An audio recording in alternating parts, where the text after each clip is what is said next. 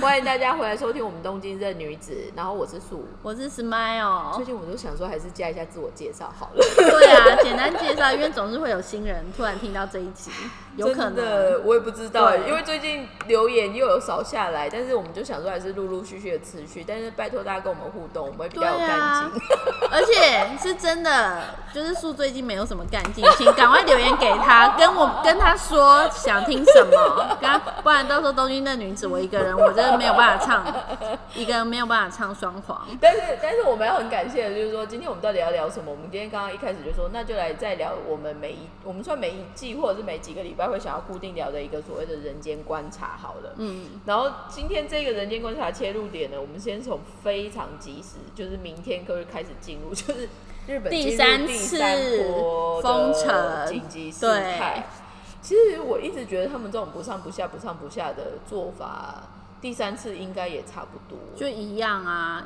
但是因为他们现在其实真的蛮可怕的是，台湾可能真的算控制的非常好，嗯所以没有改。日本这一次又觉得不得不投入第三波，是因为他们的变种型哦，加的非常多。嗯然后我其实刚好一个礼拜前、两个礼拜前，我去大阪出差。嗯，那大阪我那时候到的前一天才正，哎、没有，我到我早上搭新干线，然后下午到的时候才发现跑出数据说那一天就是首入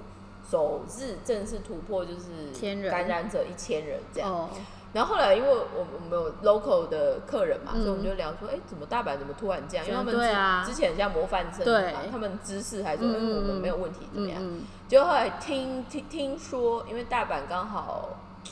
船厂那后面那边嗯，开了一个新的 area，全部都在做 tachinomiya。哦，站着着喝，对对对，所以那一个地方一开幕之后，它的数字就上去了，哦。因为它位置很挤这样子。嗯。所以呢，我们今天呢的所谓的人间观察日记呢，先来跟快速的大家分享一下，说，哎，对，日本又进入第三波，然后感觉遥遥无期，嗯，但是又很有自信的说要办奥运，你已经在跑啦，不是在传圣火了吗？圣火已经在跑了，已经跑完了，中部中部的那个要跑完，应该到大阪了，所以就看他们往下东京对对 对对对，但是。这个东西呢，我我就就突然想说，嗯，那我们如果今天要讲人间观察的话，有什么东西话题可以讲的？我现在想要先率先分享一个，嗯我不知道大家现在在如果在我听我们的节目在日本生活的人，不知道有没有 follow 日本的，就是有一种演艺圈，但是有一个我一直觉得很有趣，在关注的是阿里优喜有吉，你知道吗？哦，有集，他我知道，我知娶了一个那太太，只妹，对对对，就是反正有一个很有名的搞笑艺人，他叫嗯。阿里优喜桑，嗯。然后他算是跟他的现在正式成为太太的人，算是秘密交往很久。嗯，他们其实长跑十年，然后嗯有一度就是爆出就是分手。嗯嗯但这个东西让我有很有感的是，因为我昨天刚好看节目，嗯他们两个会有契机连结的时候，是他跟他太太跟阿里尤喜，再加上 Matsuko d e l a x 哦他们三个以前 run 了一个节目。哦，昨天其实为了庆祝他们结结婚他们紧急就是录一集二十分钟，就是让让他们三个重复哦。冲突再度相逢这样。嗯。我看到很有意思的是，因为在那个同时，其实阿里尤西桑现在交往的那个女生，她是弗利安娜问萨，哦，她其实就刚好在那个节目正式宣布，今年的秋天以后，她就要完全退出演艺圈。哦，很有勇气，但是我觉得很有感的是，那个女生其实跟我同样年龄，哦三十六岁，嗯。然后她老公四十六岁，嗯但是他讲的那个感觉，让我感觉到再度很真切的感觉到日本的所谓的完美太太或者就是好妻子的那个形象，形象。因为他反而他的说法就是说，哦我们决定九月之后，就是他他就是女方会决定他完全要退出荧光幕，嗯。可是理由的话，其实他们那时候讲了两个，一个就是说。他太太反而因为自己也在荧光幕前，所以他可以理解，其实，在荧光幕前工作压力很大。嗯。所以她希望他们婚后生活是她可以帮她老公在家休息的时候是可以用的很 comfortable 嗯的。嗯嗯，但是另外一个说法是，他们的她老公那时候就说一个说法，说传言人会离婚会有两个原因，一个就是可能不常相处，所以就会一直就是有一个就是有一个擦肩而过的感觉；另外一个是价值观不同。那他们两个希望至少减少没有办法长期相处的这件事情，嗯所以在这一个背景之下，就很顺理成章的，就是说，那刚好女生也说我愿意，就是完全退出荧光幕。但我必须说，因为她老公赚很很，多，对啊，有集他节目首档节目超多的欸，啊，六戏场其实真的蛮妙的。对啊，我觉得那个给我的感觉很很好玩的，就是说，even 到现在这个时代，还是会有女生，特别是日本女生，她们还是会觉得，就是在家洗手做羹汤这件事情是一个 option。我我我不会觉得特别好或特别不好，可是至少看她跟她老公以现在看起来，那是一个 happy decision。嗯，所以这一集的人间观察，我反而想要跳回来讲的一个东西，就是说所谓的人的生活的过法这件事情。哦，这个我特别有感的另外一个原因是，可能因为 Smile 最近要换工作了。对，你要不要先快速的对于就是你这个新工作，对新工作，而且所谓的活法这件事情，应该是你们现在也没有实际的 office 嘛，所以你就是 remote work 对。那对于这种 new lifestyle 的感觉，你觉得怎么样？也不算是 new lifestyle，因为去年第二嗯对，去年第二破的时候，我们其实上上一个工作的时候，我就是有让大家就是在家里待快一个月吧。然后这一次又在，因为这次不是不想去，这次是因为我们真的还没有办公室，所以我只能先在家。我觉得那个感觉就是，我觉得三个礼拜之后。我可能就会对这种在家工作就会慢慢的产生厌恶感，因为空间太小了。我我跟你讲，这个很有意思的嗯是，为什么我突然觉得这个点很有意思的是，去年的 Corona 嗯，发生的时候是三月，对，其实刚好是一般公司的新进社员的 timing。嗯。那我刚好有认识，算是我以前长官的小朋友，反正他现在就是在学呃在日本念完书之后，他其实就是新收资，嗯。然后进一般公司。嗯。正常来说，在日本，而且他进的公司其实不小，所以正常来说，他们应该会有所谓的新员、新新新入社员的训练，嗯，然后你会有一些机会跟你的欢迎会什么的，周遭的对，人们互动什么。嗯可是因为他们去年那一批的，其实我完全没有经过这个洗礼。然后再猛一点，可能就是连笔电就直接寄给你。我现在听到 IT 的是这个，嗯然后还有我听到一个比较经典的例子是有一个我朋友他是在他哦那是那是以前我一个家教学生的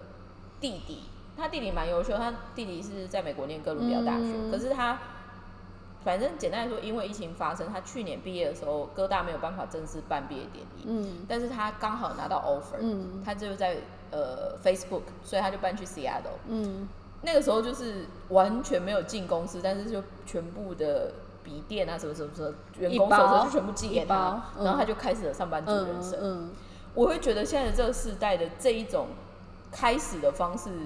很难想象，但是好像就真的开始，就真的就这样啊，因为像那个什么。因为我现在的公司就是，如果一进去的话，因为老板是苹果迷，所以一进去的话，大家都会配一台就是 Apple Mac Mac Air。然后我我其实因为我我一直都在日本嘛，那我本身也都是用 Mac Air，然后本身都是用那个苹哦我真的不会用 Apple 的笔电。然后我就是，我觉得没有没，就是没有没有那个进度差异。然后就就是昨天吧，就你因为你提到这件事情，昨天我就跟老板第一次蜜月期的开会，就我没有被洗脸，但我的主管有稍微被洗一下脸，可能洗他给我看，让你一个一个对对 example 这样。对对对，就是洗他给我看，然后。重点就是后来最后的时候，老板就说：“那还有什么问题吗？”然后我就想说：“那顺便问一下笔电的事好了。”我就说：“那我的电脑是台湾会帮我关那些城市，然后我在你们用完了之后再寄给我，还是说就是我在日本直接买？”然后我老板就说：“我告诉你型号那些的，然后还有你看你要什么标配，譬如说要 Office 还是要 Photoshop 还是什么的。他说你就是看需要什么标配，你告诉我，然后我跟你建议说买买什么样子的套件，然后你就在日本直接卖，然后到时候就是 台湾这边保障，对，然后就是应该是说现在的工作模式真的就变成是那种。就是对理所当然，然后譬如说我在这边找日本广告代理商，我们要讲一些广告的事情。可是我的同事，我负责的同事在台湾，虽然他是日本人，可是我们就一样，就是是用线上的，没办法。对我一，直觉得这个很特别，是因为我们我们家也是三不五时会开会，嗯所以我们上礼拜五也是开，就是我们都会有 weekly meeting 这样，然后因为我我基本上不会 push 他们一定都要进办公室，嗯所以刚好就是三个在三个不同的地方这样。嗯然后我就想说，哦，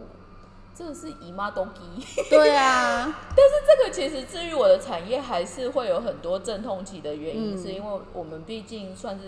要有实际的 real 嗯 product、嗯简单来说，因为我们是布料，嗯所以你再怎么科技化，你的客人没有摸到，没有办法下 decision，你还是没有办法 making 交 business，对，right？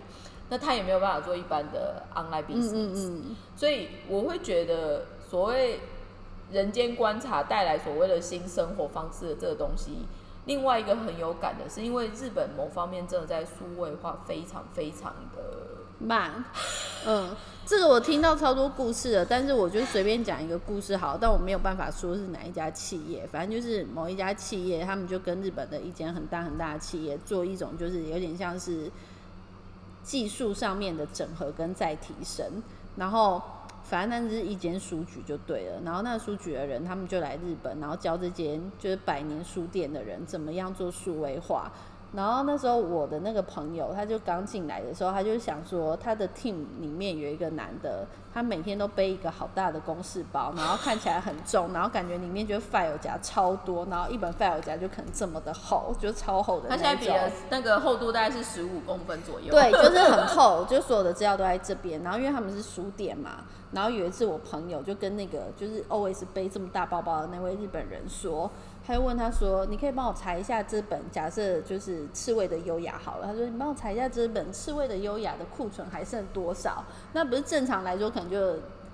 电脑 key 一 key，然后马上就啪，就可以告诉你，就就是对对对对对对，就马上就会数据就会告诉你就哦十五本，可能全台湾还剩十五本，然后东区在哪一个对这样子？对，然后可能那个男的呢，就待去了很久很久都没有回复，然后后来他就想说怎么这么久，就进去看一下他到底在干嘛。结果后来发现，他就从这个十五公分厚的这个本子里面，他在翻找刺猬的优雅到底还剩几本库存。然后我那个朋友就说：“天啊，他真的大开眼界，他想这不是二零二零的东京吗？”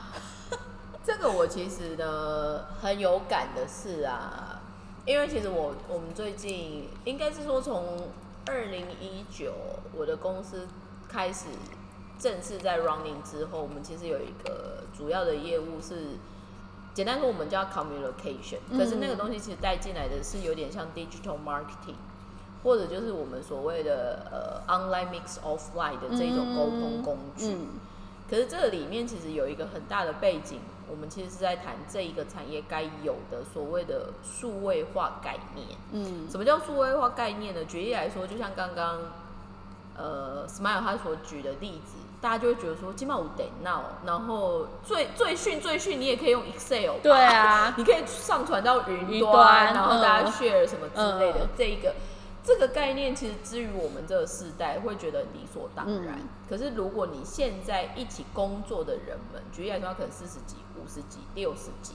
他们天生在很后面才接触到电电脑的时候，嗯他们其实某方面是很难理解电脑可以帮我们做什么事嗯情。嗯所以其实我们公司某方面就是在做数位时代跟非数位时代中间的沟通的人。嗯然后我觉得很有意思的是，其实多数的数位化这件事情，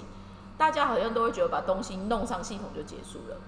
可是这个东西其实我这个很有感，是因为最近我们的产业在台湾很积极的在 promote 所谓的数位化发展，哦嗯还搞了一个什么财团法人。嗯那个我下一句说，嗯，OK，但是那个东西很有感的是什么呢？因为其实台湾政府现在也非常 push 所谓的产业数位化转型。嗯，就 DX 嘛，对，日本叫做 digital transformation，它会缩写叫 DX。所以如果大家有机会，如果比如说你现在住日本，然后你去 Google DX，你就会发现日本政府有花很多补助款，很多就是公司都用这个 keyword 在在做赚对钱这样。嗯。但这一个有另外一个很可怕的点是，说穿了，举例来说，像我刚刚就会直接跟 Smile 说，哎、你很酷，你会用 Mac Air 还是什么？因为至于我，我不我不是用 Mac 体系的，哦，你用所以相反的，我用 Mac 的话，虽然我自己用 iPhone、用 iPad 什么的，我笔电的部分我就是希望还是 keep 在 Windows 的世界，我还是在 Microsoft 的世界里面。可是我 Windows 我真是用不惯的、因为我上一个那个中资企业，他们就是用 Windows，我就觉得我动作好慢哦、我我觉得这个东西没有效率我我觉得这个东西很有意思的是，作业系统或者是所谓的数位化工具，它其实没有绝对的好跟坏。对它其实重点会是什么？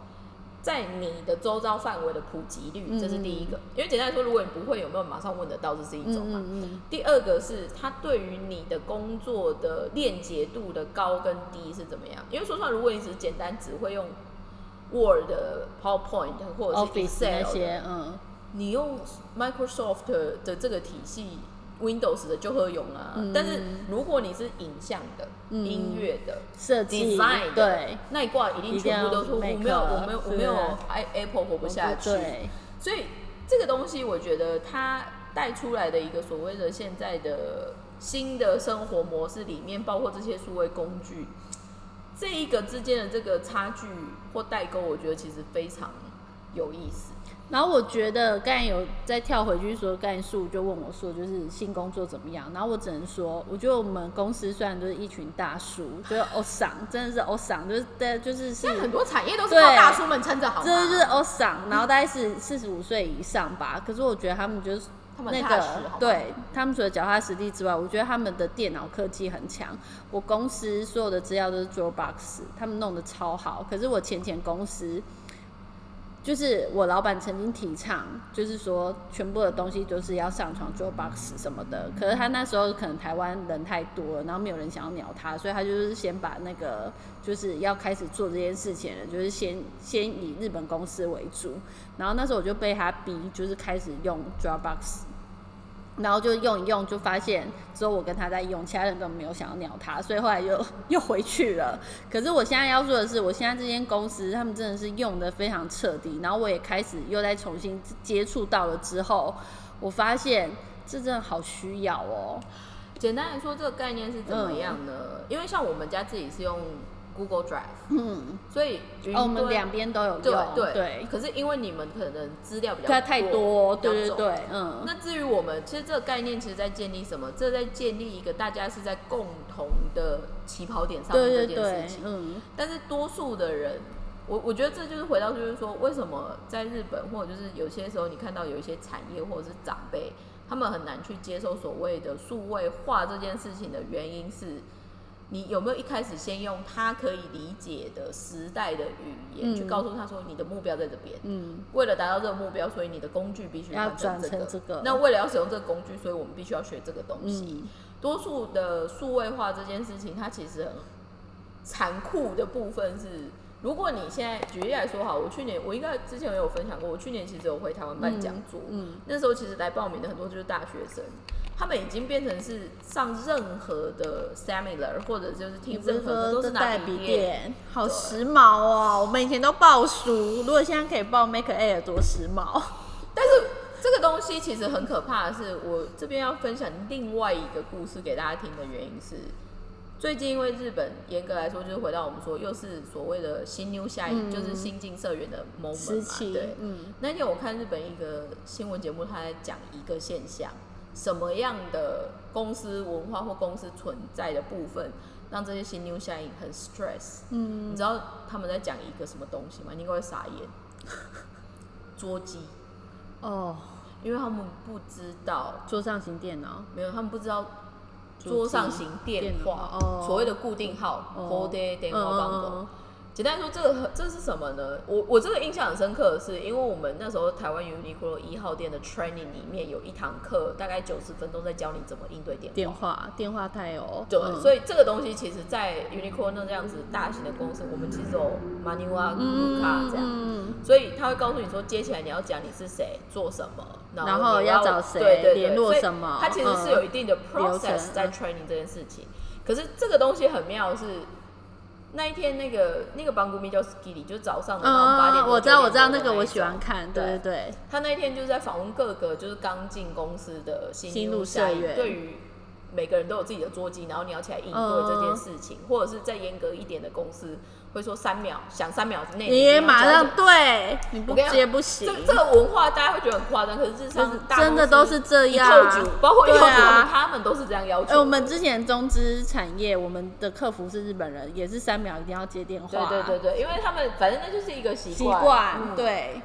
所以那个里面我觉得很有意思的是，就是有新 new 下来，他们就会抱怨，就是说现在这个时代谁会用固定电话，或者是他们就会在下一步就是说，我们都用 line 啊，网络电话也可以通，嗯嗯嗯为什么要特别要用一个号码这样？然后再更实际的就是说，如果人跟人的沟通里面少了，比如说用 emoji，就是小标点符号什么，他们光听声音，现在的世代好像无法判断对方的喜怒哀乐。哦，就是不晓得是在生气还是在高兴。对，所以我觉得现在很有意思的是，这些新的数位工具、新的沟通模式出来，可是只是让人越来越懒，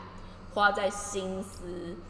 去怎么样了解彼此。就是你反而用最阳春时代的交往模式的时候，现代人是非常弱弱的，嗯。的这一个的切入点。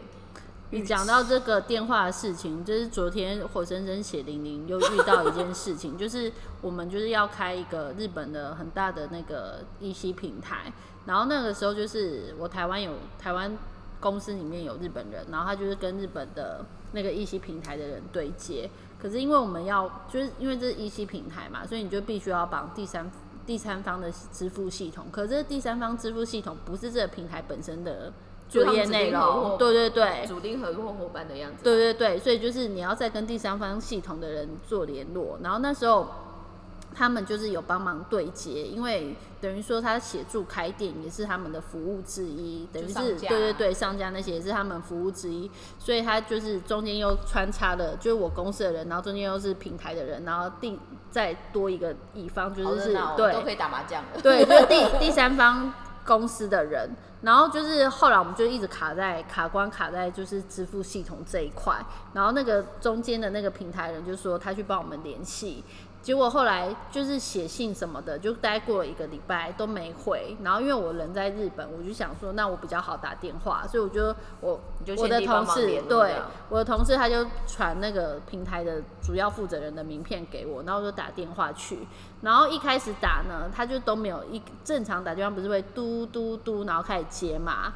可是都没有这个声音，然后是直通是不是？对，没有没有，就都没有声音，然后最后他就是荧幕显示就是写说支那嘎拉奶，嗯就就这样子而已，就是接不起来。然后那时候我就想说，是不是我手机有问题？我还就是试打别的公司电话，然后一秒赶赶快挂断。我想说，到底有有没有？对，我想说到底有没有嘟嘟嘟？我只是要测试我的电话到底有没有坏，结果发现不是我的手机问题，然后就真的打了很多次，电话都一直呈现那个状态。结果后来我就真的没办法，因为我们真的很急，因为我们所所有的东西都 ready 好了，我们就只差这一块，然后我们就真的很急，然后我就想说，那我们就帮忙好了。然后因为那公司平台很大，所以他们有所谓的客服专线，我打去客服专线，然后那对方就说不好意思，你就是有什么需要就是可太就是要对应的，然后一般来说可能打这个可能就是一些服务的内容，然后我不是，我是说我说我要。就是阿乐，对对对，然后我就说，我就是说我就是要找在他的 menu 里面的东西，你是其他。对，我就其他，然后他就说有什么事吗？然后我就说我要找你们，我就照那个名片上面的部门那那个他没有念，办法，他搞不好还外包啊。然后我就念，然后我就说我要找这个人，然后后来他就他应该傻眼，他就傻。眼，然后他最后他就说：“那你有他的 email 吗？因为他们公司可能就是可以每个人就是有自己的 email，然后他就用 email 查，然后因为都英文的，所以他也是弄很久，后来他就一个字弄错了，然后又在重查查不到，后来有了有了，然后后来他就马上说就是我帮你转，然后我就说为什么这电话不行打？然后他就说哦不好意思，因为我们现在就 telework，所以我们的电话就是可能都切掉嗯。切掉，他就直接切掉哎、然后我我就傻眼，然后我跟一般应该要转接到他对啊。对对，然后所以我跟我的主管就闪一想说，靠，这堂堂一个这么大的公司，然后干这种事情，其实这个我觉得很有意思的是啊，日本其实，而且我跟他们的客服讲说电话都接不起来的时候，他就一开始他也不相信我，然后后来是我在跟他讲了很多次了之后，他确定有这个公司的这个人之后，他就说那你等我一下，我测试一下电话。后来他在这接起来的时候，他就说我刚才测试了。真的是摩西瓦 K 狗在 m 森，就是我们的电话真的是没办法通。其实这个很可怕的，就是啊说，坦白说，如果你是自己开公司，你这样就是在烧钱啊，你就对少了多，商少机。对，所以这个其实就是现在日本很多公司开始有一点崩坏的感觉，其实就是很恐怖。对啊，而且他那真的很大哎、就讲出来你们一定都听过啊。我是觉得，我是觉得现在跳回我们今天讲的主题，就是说嗯在东京看到这些事情，或者就是重新听到的一些讯息，你就会就这第一个可能会像你刚刚那个书店那个朋友说，哎、我们现在不是在二零二零？对啊，那他在翻，找其实刺猬我觉得的优雅，不其实知道找几百年。其实我觉得这个东西，我记忘记嗯上次在跟我朋友讨论一个什么事情，我们那时候就在讲，现在不是新冠肺肺炎炎很惨嘛嗯什么的。我说，台人家不是很屌吗？都要去 go to 人问还是什么？就要去登陆月球对啊。可以上月球了，就病毒处理不了，在说什么东西？所以你就会觉得很多事情很 ridiculous。嗯，然后，呃，所谓的数位转型的产业别的差异也很大。然后还有就是你的配套的这件事情，它其实真的不是一日就是可以达就到到，对啊。那这个东西的阵痛期意外会搞很久。而且日本又特别久哎、因为我跟你讲，这个东西其实因为之前那一天神秘组织的那个偷偷头头他有分享一个东西，日本好像在四十几年前、五十几年前公告了，就是要达到全国零交通哦，交通事故那个我有看到，嗯，然后那天头头他的标题就是说花了五十几年，终终于于做到，达到很像这个国家。嗯 所以我在想，maybe 数位受胆化这欸件事情，他们可能也要花个四久五十年来做嗯这件事情吧。然后这个事情就会延伸到我再另外讲一个，就是刚刚最一开始提到，就是新冠肺炎，我们现在已经要进入第三次的紧急事态对。然后那时候就我刚刚才刚上完日文课，我的日文家教是日本人，对，然后我就跟他讲说，他就说，哎、明天就开始哎、我就说对啊，我说大家应该都习惯了吧，一定也是大家就是满街跑。对对，就觉得反正死不了了，一开始还会怕，可能这对。这个这个病会致死，可是现在就发现也也还好，没有致死率没那么高。然后我就说，为什么就是日本就是没有办法像台湾那样子，就是制定法则，就是马上就是说你没有戴你就不能，你没有戴口罩你就不能上公车，你也不能坐捷运，然后要罚多少钱？然后我的日文老师就直接说，因为制定这个啊，就是要花很多的时间，等到他们制定完了，可能这个过去就过去了。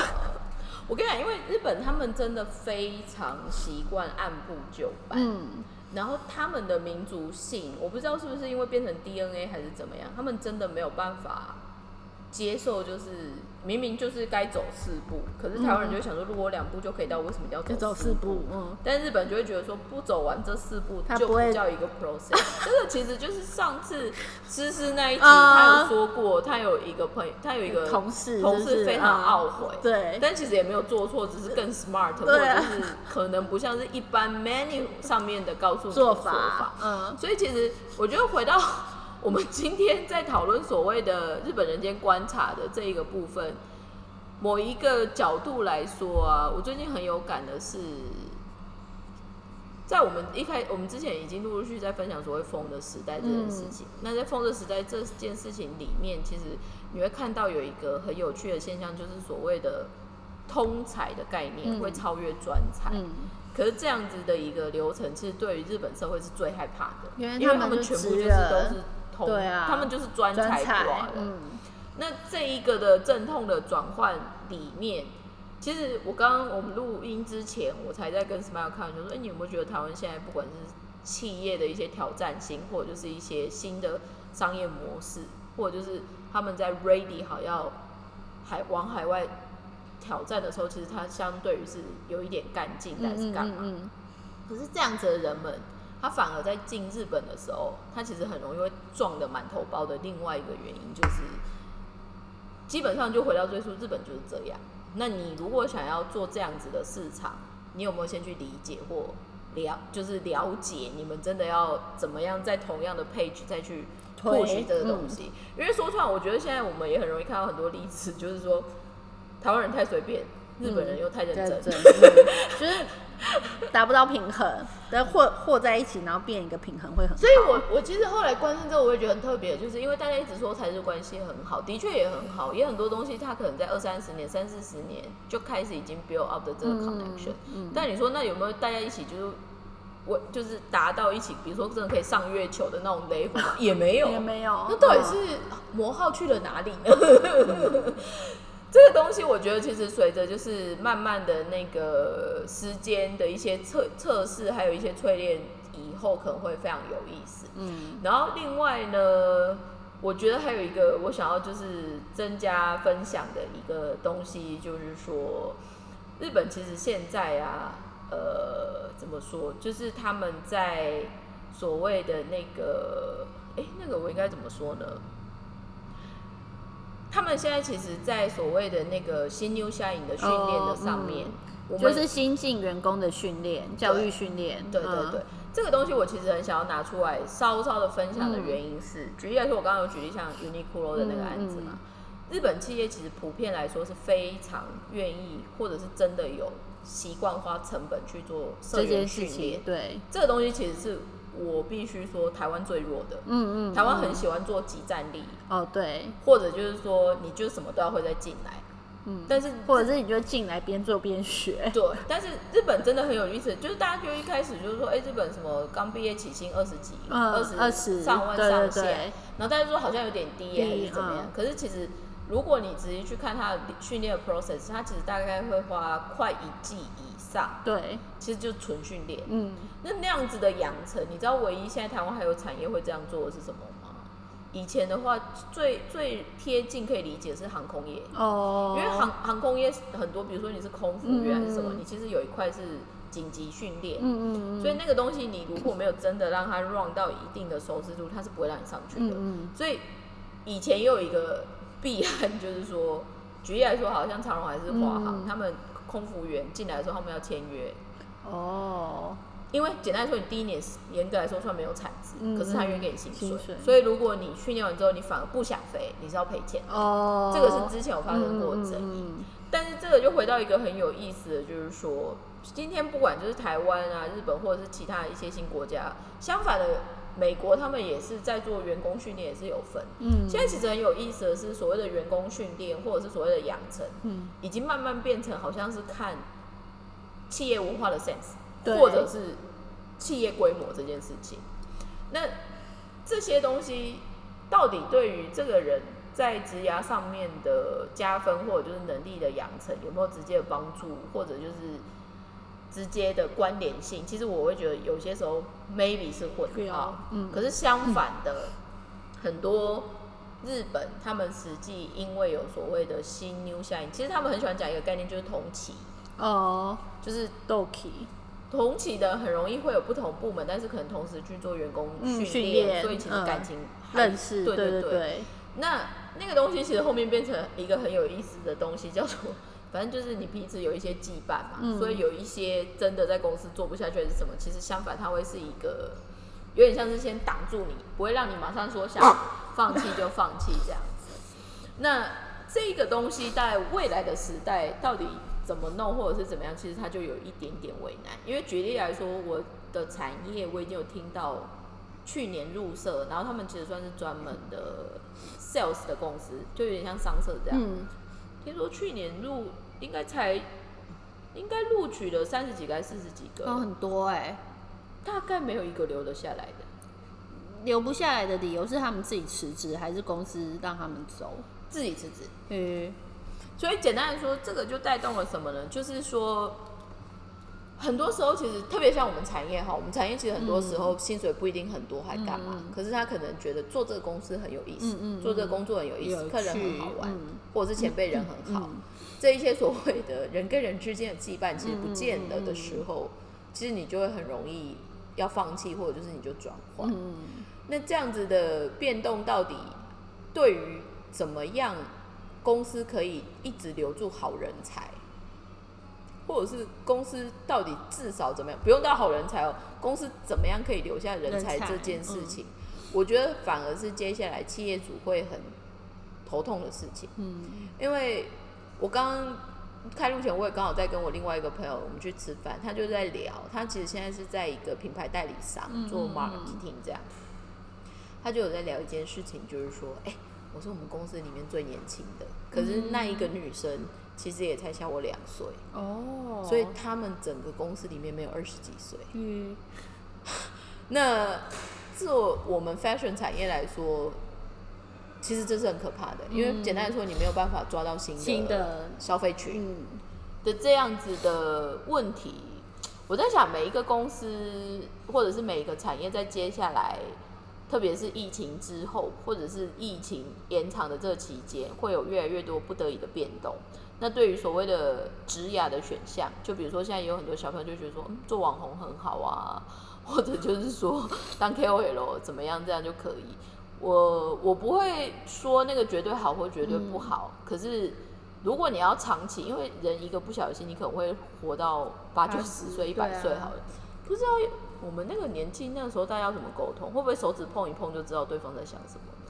就是机器人，其实帮我们帮帮我们那个就是推轮椅的，已经不是真人了，就是 AI，有可能推我们去晒太阳，那我们就只要输入，就是说一一就是推去晒太阳，二就是去厕所，然后三可能换尿布之类的。但是我觉得，如果到最后真的到那一天啊，嗯如果我是机器人公司，我应该直接导入，就是有一个按钮叫做安乐死。对，就直接插导管，直接帮你插导管。但是我最近真的觉得很多很有意思的概念，就是我记得我上次也是去大阪出差，然后刚好时间在开会前有一点时间，所以我就坐在大阪的某一个咖啡百货厅公司下面的嗯 Starbucks。我很有感的是，我坐 Starbucks 的正前面，他们在推日本现在其实很红的叫做电子狗，就电子宠物。哦